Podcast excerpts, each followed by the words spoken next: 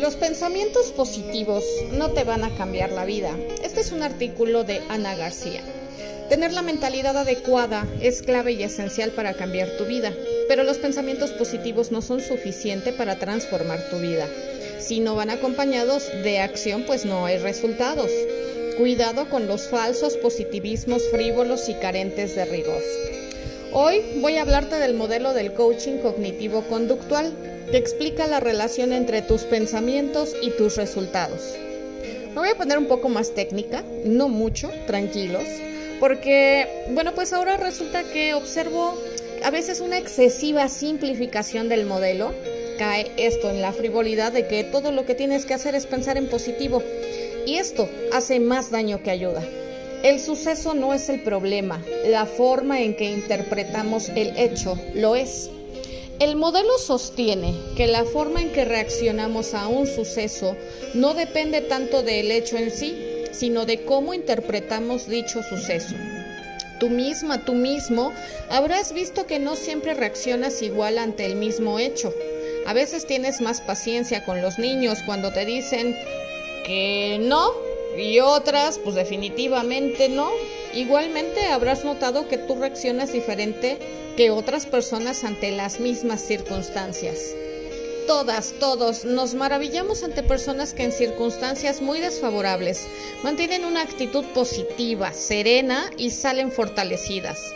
Siempre me vienen a la mente los supervivientes de los campos de concentración. Nelson Mandela y algunas amigas a las que la vida les dio cartas regulares a ellas o a sus hijos y ahí siguen, con mejor humor y disfrutando más la vida que la mayoría. Ante un evento, nosotros tenemos un comportamiento, pero ¿qué pasa en medio? En medio hay unos pensamientos, una fisiología y unas emociones, y como consecuencia de todo ello, producimos una acción, un comportamiento o una inacción. Una versión secuencial muy útil para entender cómo se forma nuestro comportamiento es la que propone Brooke Castillo. Circunstancias, pensamientos, emociones, acciones dan resultados. Ante una circunstancia externa, creamos unos pensamientos. Esos pensamientos son la causa de unas emociones. Estas emociones son la causa de que hagamos o no hagamos algo.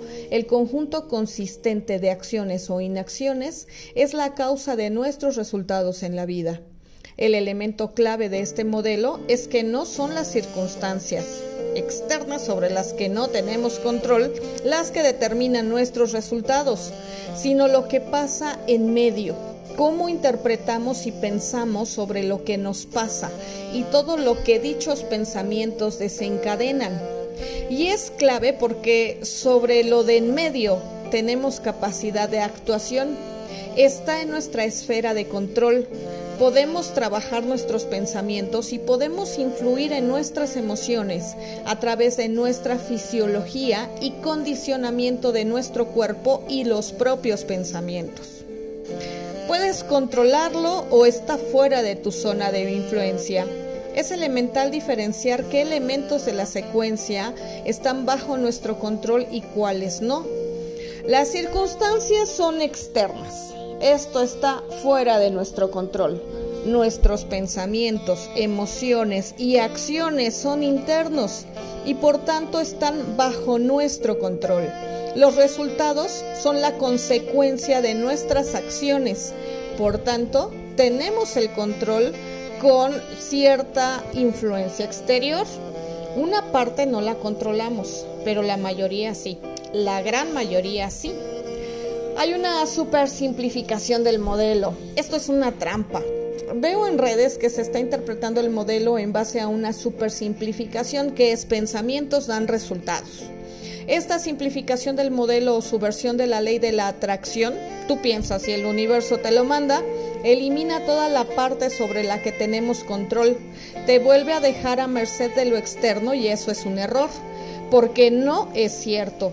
Tú tienes el control sobre los resultados que produces en tu vida y al revés, los resultados de tu vida son la consecuencia de tus acciones, no de tus circunstancias ni de nada externo. La mala interpretación de la teoría se vuelve a posicionar. la responsabilidad de la acción en algo externo. Y eso es totalmente contrario al coaching, cuyo primer principio es que tú eres responsable de tu vida y de tus resultados, con tus pensamientos, sí, pero junto con tu control de emociones y con tus acciones. Estoy convencida de que lo que pensamos creamos, lo estoy, pero a través de nuestras acciones, como consecuencia de nuestras acciones y el control emocional y fisiología.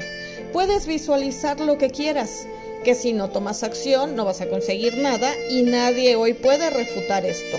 Insisto, los pensamientos positivos por sí solos no te van a cambiar la vida.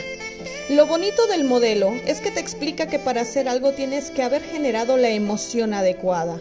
La acción siempre está precedida de una emoción. Si no estás tomando acción es que no has creado la emoción adecuada en ti que te lleva a la acción. Mientras tanto, si tienes una meta y no estás consiguiendo los resultados que quieres, bueno, pues es momento de empezar a actuar. Muchas gracias, que tengan un excelente día.